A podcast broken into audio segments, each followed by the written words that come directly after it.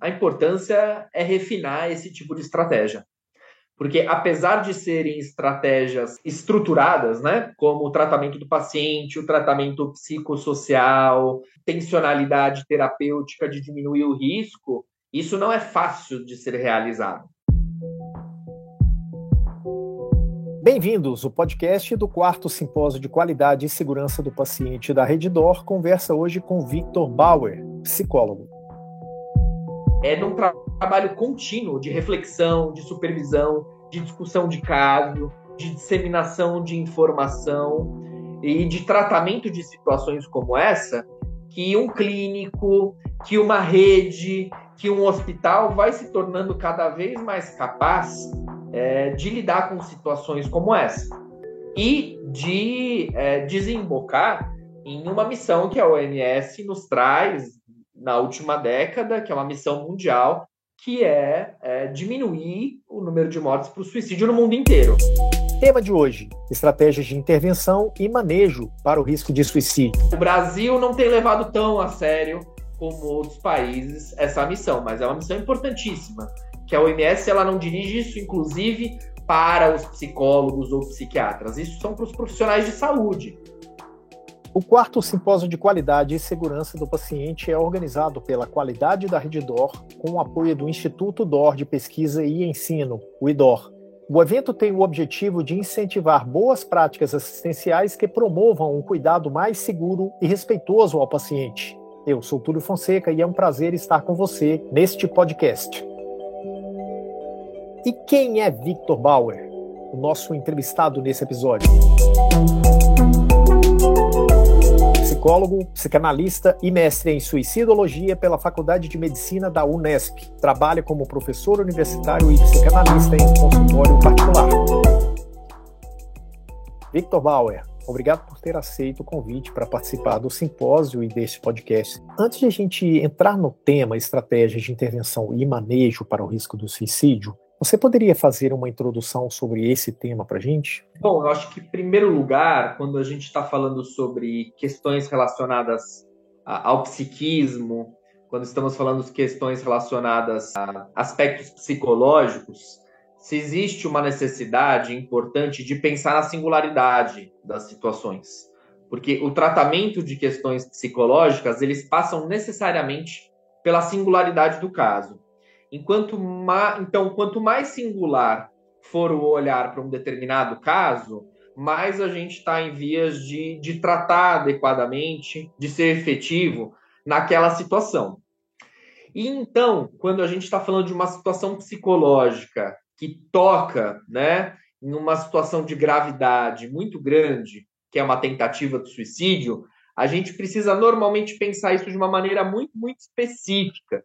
Então, de que maneira aquele caso de determinada pessoa oferece ou não risco de suicídio?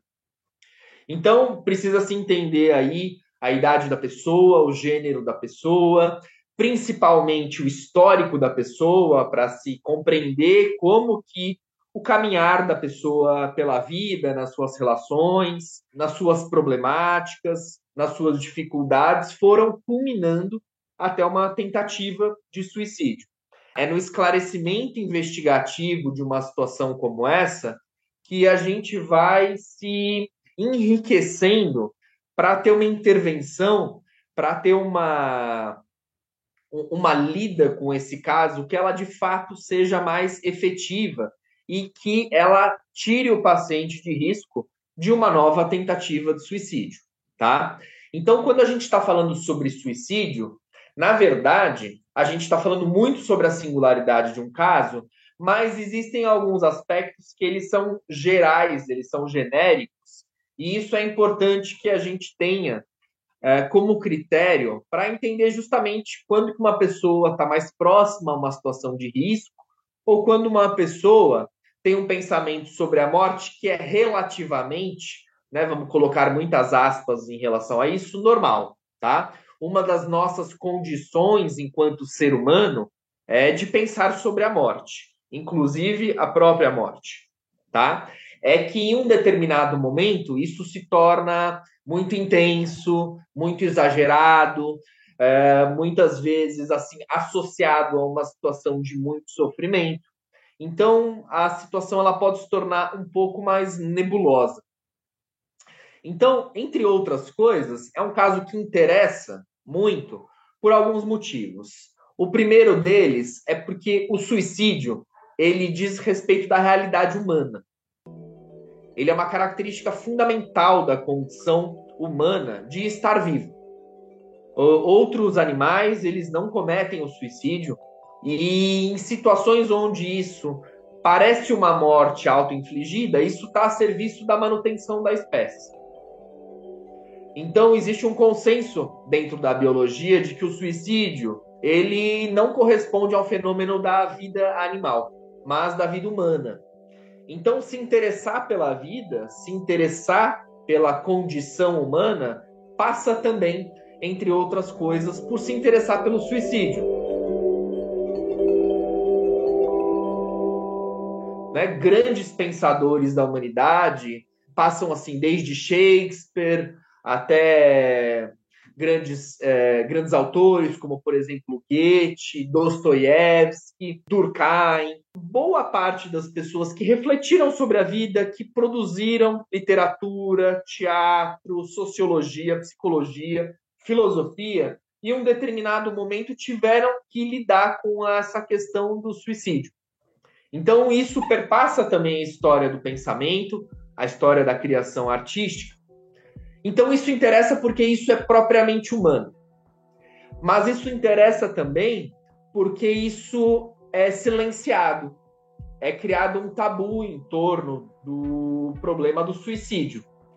E tudo aquilo que é guardado como segredo, tudo aquilo que a gente não pode falar, causa indiretamente um interesse tácito tudo aquilo que a gente não pode conversar abertamente causa um determinado interesse. Os segredos, eles têm um poder de atração muito grande.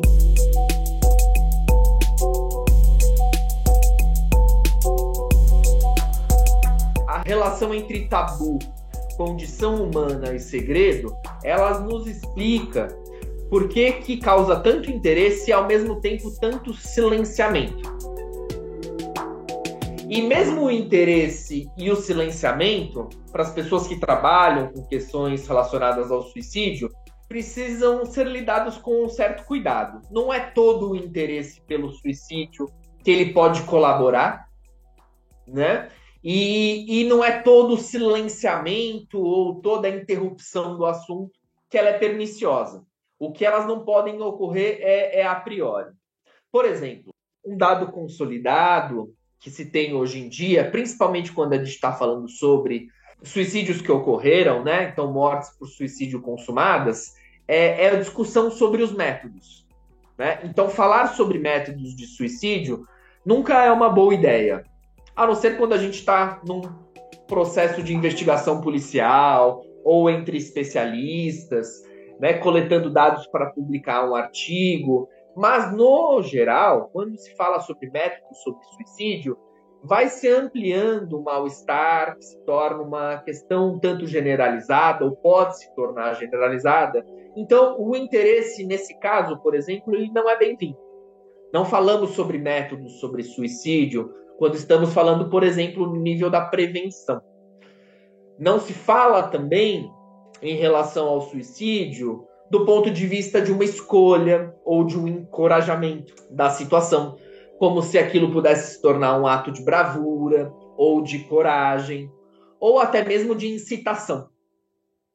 Então, falar sobre o suicídio existe uma responsabilidade ética grande, que precisa ser acompanhada de um aprofundamento do tema.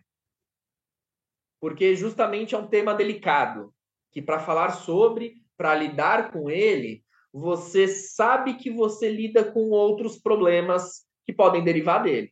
Pessoas ficarem muito angustiadas ao falarem sobre isso, pessoas tiverem terem desencadeamento de questões psicológicas, por exemplo, uma palestra, às vezes um tom muito alarmista, ele pode ser muito mal visto ou muito mal recebido por uma situação de uma pessoa que esteja numa vulnerabilidade psicológica maior. Além da singularidade, além da questão do tabu, além da questão do falar sobre suicídio, mas com muita moderação e, de preferência, reservando esse assunto para especialistas, ou até mesmo ter uma, um aprofundamento no tema antes de sair falando por aí, como acontece muitas vezes no Setembro Amarelo. Uh, existem alguns indícios que, que nos permitem inferir que o suicídio é um fenômeno muito complexo, que eles envolve uma série de fatores. Fatores sociais, fatores psicológicos, fatores econômicos, fatores relacionados a determinado ponto cultural social na qual uma comunidade está inserida, fatores religiosos, mas o, o que se sabe, mais ou menos a partir de 1950, é que apesar de o, o suicídio ser um fenômeno complexo e multifatorial, a tônica fatorial relacionada ao suicídio está colocada na saúde psíquica na saúde mental. Então, o principal causador de mortes por suicídio é o adoecimento psíquico. Isso é muito importante a gente entender. Os fatores sociais, culturais, econômicos, eles estão em torno, eles influenciam, eles têm uma relação, mas a relação mais forte que se tem hoje, consensualmente, na literatura científica é que a questão entre saúde mental e suicídio ela é muito forte. Até 1950 se entendia é, e se pensava que a relação do suicídio tinha uma conexão com a depressão, a esquizofrenia e abuso de álcool e drogas. A partir de mais ou menos 1980, se ampliou essa noção e se percebeu que o fato de uma pessoa possuir um transtorno mental, um adoecimento psíquico importante, por si só, era uma situação de vulnerabilidade a uma tentativa de suicídio. Então, isso são dados da literatura psiquiátrica, na qual os principais fatores de risco consensuais hoje que se estabelecem nos principais centros de saúde do mundo inteiro é, é a presença de um transtorno mental, a presença de uma comorbidade, que é um transtorno mental associado a um outro transtorno mental, pelo menos um. Então, a comorbidade é quando mais de um transtorno mental ele coexiste é, em um determinado caso e uma um terceiro fator que é a, a intensidade dos sintomas. Então, dessa maneira, a gente entende que o tratamento de saúde mental ele é dos instrumentos mais poderosos que a gente tem por morte, declínio de mortes por suicídio. Né? Então, países onde tiveram controle estatístico é, de mortes por suicídio, tiveram uma diminuição, tiveram uma ênfase e uma preocupação importante em, em, realizar uma busca ativa de tratamento, em publicar, em investir em pesquisa. Lembrando unicamente que quando a gente fala em saúde mental, a gente não está falando, quando a gente fala de uma maneira aprofundada e refinada de saúde mental, a gente não está falando de um sujeito. A gente está falando de um sujeito que está inserido em um contexto, que tem uma história e que está inserido numa cultura. Então, a gente não pode se esquecer que, por exemplo, 75% dos suicídios do mundo ocorrem em países miseráveis. Por quê? Porque uma situação onde uma pessoa esteja num período prolongado de uma condição tão indigna de vida, isso sucessivamente vai promover um adoecimento psíquico dela que vai desencadear de uma forma uh, eh, XYZ.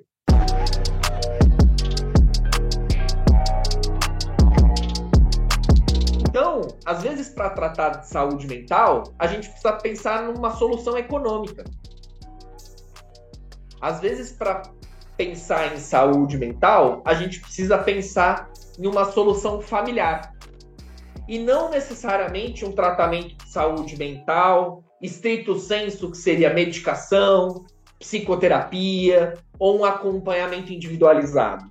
Essa é uma noção muito empobrecida do que é saúde mental, de tratar o indivíduo como se ele respondesse ou fosse efeito né, de sua própria história e não tivesse conexões com dinheiro, com, com o seu entorno, ou com uma situação, por exemplo, onde está sendo exposto a uma condição de violência.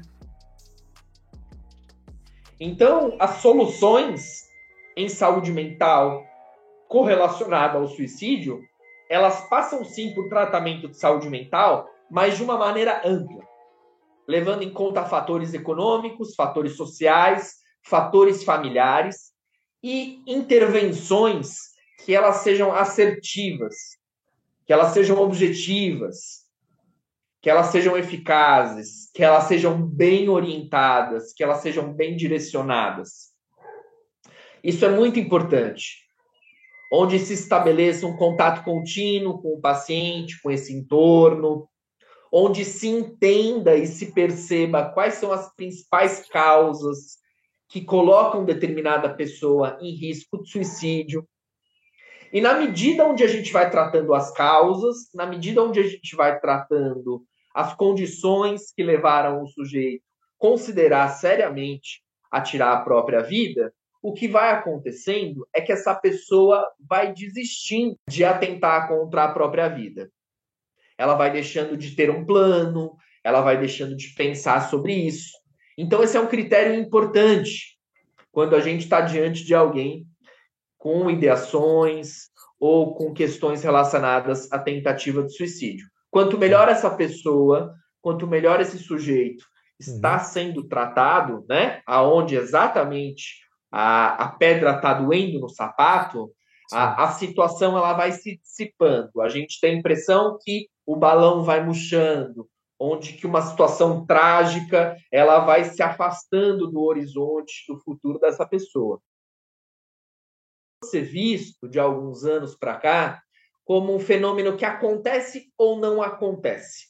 Como, por exemplo, uma fratura, que ou aconteceu ou não aconteceu. Ou uma situação, por exemplo, como um infarto, onde a pessoa ou infartou ou não infartou. Se costuma pensar no suicídio como um evento que ocorreu ou que não ocorreu. Quando, na verdade, quando se investiga e se trata pessoas que tiveram tentativas, que pensam sobre isso, o que se percebe é que a reflexão e as ideias sobre suicídio, elas precedem uma tentativa de suicídio. Então o fenômeno, ele começa muito antes de uma pessoa de fato atentar contra a própria vida e uma tentativa. Então, se estabeleceu uma espécie de um parâmetro, que é um parâmetro importante, principalmente quando se está em contextos de saúde ou contextos onde o raciocínio psicológico é secundário, por exemplo, na medicina. O raciocínio psicológico na medicina, ele existe, ele deve existir, mas ele é secundário, pois a preocupação com o fisiológico, com o orgânico, ela vem à frente, ela deve vir. O que se estabeleceu, né, desse contínuo. Esse contínuo é um efeito que ele tem uma continuidade, que ele nasce e ele vai se desenvolvendo em determinadas condições. Então, esse contínuo é, suicida, ele começa com ideias sobre a morte, sobre o suicídio e que envolvem a própria pessoa.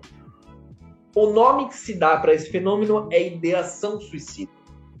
Ideação suicida é um fenômeno relativamente comum que muitas pessoas têm durante a vida e que podem estar correlacionados a um momento muito difícil, a uma situação traumática, uma situação de separação, de perda, ou uma dificuldade presente muito aguda na vida da pessoa. Essa ideação, ela pode ser flutuante, ou seja, ter uma frequência que não é uma frequência intensa, que surja em determinada condição, mas que aquilo se dissipa, ela pode ser recorrente ou ela pode ser persistente. Quando a gente está falando de recorrente, a gente normalmente está falando de uma ideação que surge, pensamentos, abaixo do período de 45 dias, um mês. E que, e que elas voltam. Né? E a gente pode ter uma ideação persistente. São aquelas pessoas que estão quase o tempo todo ou quase que diariamente em volta da ideia de suicídio. É na passagem da ideia da ideação persistente para recorrente onde o alerta surge, né? O farol amarelo passa a ser vermelho. Depois dessa ideação, a gente pode ter um segundo passo, que é um planejamento. Ou seja, a pessoa estabelece uma maneira de realizar um ato. Desse grupo, primeiro, das ideações que pensam sobre a morte, são poucas pessoas que vão desenvolver um plano. E essas pessoas, elas têm uma probabilidade pelo menos quatro vezes maior de atentarem contra a própria vida em relação às pessoas que têm uma ideação. Então, quando uma pessoa tem um plano de suicídio, por mais é, rudimentar que seja, é um, um sinal clínico de que a gente está falando de uma situação de risco. Esse plano ele pode se tornar uma tentativa e essa tentativa ela pode ser ou não fatal. Então, o turning point da gravidade é a ideação recorrente para a persistente, tá? E quando que uma ideação vai se desenvolvendo, né, vai é, escalando para um planejamento, para uma tentativa? Normalmente, quando a pessoa ela está num estado psicológico de muito desespero, ou angústia, ou aprisionamento em uma determinada situação, e ela vai passando por uma série de tentativas de resolver aquele problema e fracassar. Então, o cenário psicológico que explica uma ideação se tornar persistente, se tornar um plano, se tornar uma tentativa, é um cenário psicológico que, além de ter um adoecimento psíquico, comorbidades e sintomas graves, é uma situação onde uma pessoa se sente absolutamente aprisionada a um determinado evento, real ou subjetivo, ela tenta resolver esse problema e não consegue. Então, é uma espécie de um aprisionamento seguido de tentativas fracassadas de resolver, de solucionar uma situação. Então, é na medida que nós estamos diante dessa pessoa que nós precisamos intervir justamente na elucidação de causas, na reflexão não é? sobre esses problemas que encaminham para uma gravidade de um aprisionamento, de uma questão de saúde mental mais importante, para que se possa é, desviar da rota de uma tentativa e buscar trabalhar isso de uma outra maneira que tenha correlação, que tenha uma relação direta e imediata com a vida daquela pessoa. Então a gente tem uma mistura aqui daquilo que é universal, daquilo que vale para todos, daquilo que é científico, dos parâmetros de ideação, planejamento e tentativa, mas a maneira como cada um de nós vai se aprisionar intimamente a uma determinada situação é muito particular. Então, é, é na solução de situações particulares, normalmente sentidas como insuportáveis, que nós conseguimos reverter uma situação. E quando isso é bem feito, quando isso é feito de uma maneira é, refinada, elaborada, levando em consideração né, de uma maneira muito aprofundada os aspectos psíquicos em torno da pessoa, o que nós conseguimos é reverter a gravidade e o risco de uma pessoa ter uma tentativa de suicídio. Se a gente fosse falar sobre se é possível prever o suicídio, essa seria a resposta que você teria dado. É uma história que depende de uma série de fatores e depois ainda depende de como essa pessoa resolveu esses problemas naturais dela, esses problemas de origem dela. Então, essa é uma questão, né? A gente pensar sobre a previsibilidade do suicídio. a gente não tem um exame clínico, a gente não tem um exame de sangue que possa prever isso e nunca terá, né? Porque isso envolve, como estava dizendo, uma série de fatores que eles precisam ser avaliados com critérios clínicos e não com, critério, com critérios diagnósticos do ponto de vista de um eletroencefalograma ou de um exame de sangue, né? São, é, é um raciocínio que ele depende prioritariamente da experiência do clínico, de ter um olhar aprofundado para as questões psíquicas, para as questões do entorno, para as questões que aparentemente não têm uma correlação com a saúde mental, por exemplo, grana, né? Mas tem. Uh, e encontrar maneiras de lidar com isso. Então, em relação à previsibilidade, por um lado, o suicídio ele comporta uma imprevisibilidade, um não saber, um enigma que é fundamental da, da nossa condição. Mas o que nós sabemos é que nós temos esse modelo relacionado à angústia, ao aprisionamento, ao desespero e esse processo contínuo da ideação, do planejamento e da tentativa, associado a questões de saúde mental e questões relacionadas ao contexto social, ao contexto econômico, ao contexto político, que podem é, influenciar mais ou menos. Existe um segundo modelo que está relacionado a personalidades muito impulsivas, que eles podem fugir um pouco à regra desse primeiro modelo do contínuo, mas eles são mais exceção do que regra. Normalmente passa por esse, esse processo onde, é, na medida que uma pessoa está num processo como esse e consegue ajuda, consegue um tratamento, consegue uma solução para os seus problemas, o que acontece é que o contínuo declina, né? ele, ele se desfacela. Se a gente for pensar num pronto-socorro, num pronto atendimento, por exemplo, Quais os cuidados os profissionais podem oferecer ao paciente que chega nessa situação de tentativa de suicídio? Isso seja no atendimento, seja durante a internação e seja no pós. A gente tem algum, alguma coisa que a gente possa deixar mais claro para os profissionais que trabalham no hospital? Claro, sem dúvida. Em primeiro lugar, quando a gente está falando sobre suicídio, a gente não pode errar.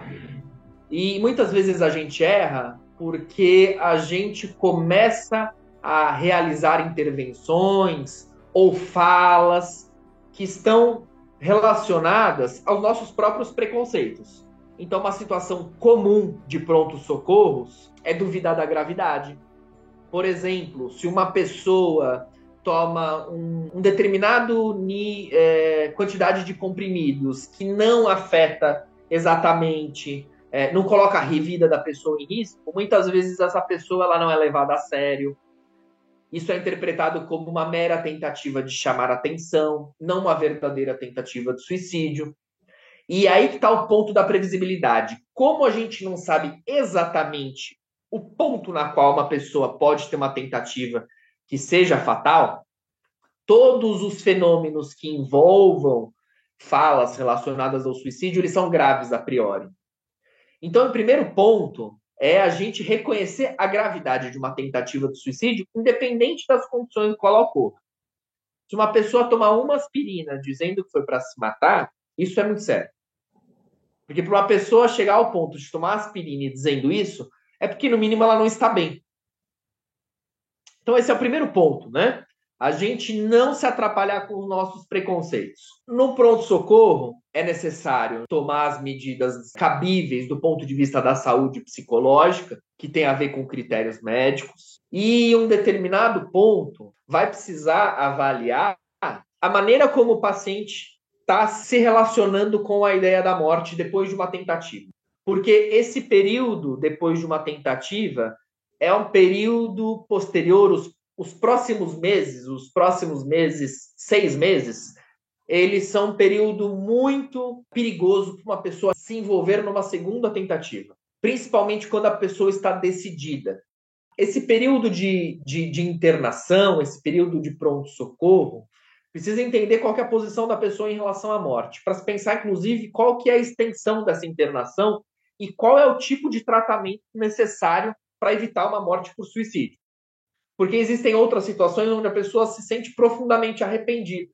Mas aí tem um outro critério científico importante. Quanto mais uma pessoa se aproxima de uma tentativa, mais ela está próxima de uma tentativa que pode ser de fato fatal. Então, é, é necessário cuidar muito atentamente essas pessoas que se aproximam de uma tentativa fatal de suicídio.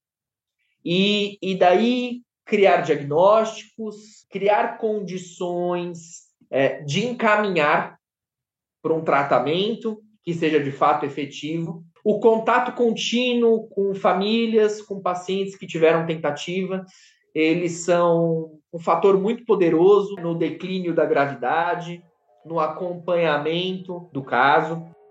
Então, basicamente, em linhas gerais, a preocupação se dá em tomar cuidado com os próprios preconceitos, não banalizar situações, não fazer hierarquias de gravidades, criar condições a partir de uma investigação de tratar o que precisa ser tratado e manter um contato contínuo com, com essa família, com esse paciente, para garantir que as questões que desencadearam uma tentativa elas estejam mitigadas. sobre perfil, tendências, é possível a gente falar alguma coisa? Olha, essa, essa é uma situação que ela é necessário ser evitada para a gente não cair justamente no perfil de que existe o suicida, não é? O, o, o que existe são condições sociais, psicológicas é, e físicas que, em determinadas situações, coincidem e tornam uma vida insuportável na qual a ideia é, de interrupção ela se torna ela se torna disponível ela se torna é, digamos assim atrativa né mas não é exatamente uma escolha e nem exatamente um perfil tem a ver com muito sofrimento mental e uma tentativa de interromper esse sofrimento mental né? Não, não, não há um perfil, porque quando a gente pensa em perfil, a gente entende que isso tem a ver com, o outro e não com a gente. E, e, e pensar sobre prevenção e suicídio é, é, pensar de uma maneira ampla que esse é um problema humano. Quando eu falo que é um problema humano, é que tem a ver com todos nós. Se você tivesse apenas um minuto para falar da importância do tema suicídio, o que, que não poderia deixar de ser falado? que a, a, a, o, o, suicídio ele, ele é uma situação que quando a gente encara ele de uma maneira franca, aberta, sustenta essa discussão, a, a gente consegue reverter esse tipo de situação.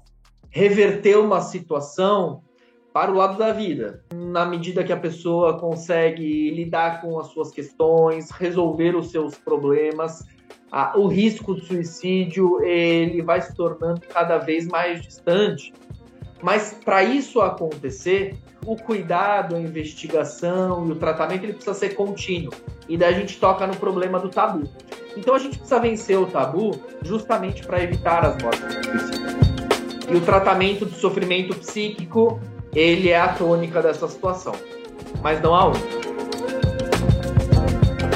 Bom, Victor Bauer, muito obrigado pela disponibilidade, por ter contribuído tanto com a gente nesse episódio. Obrigado você. grande abraço, tudo.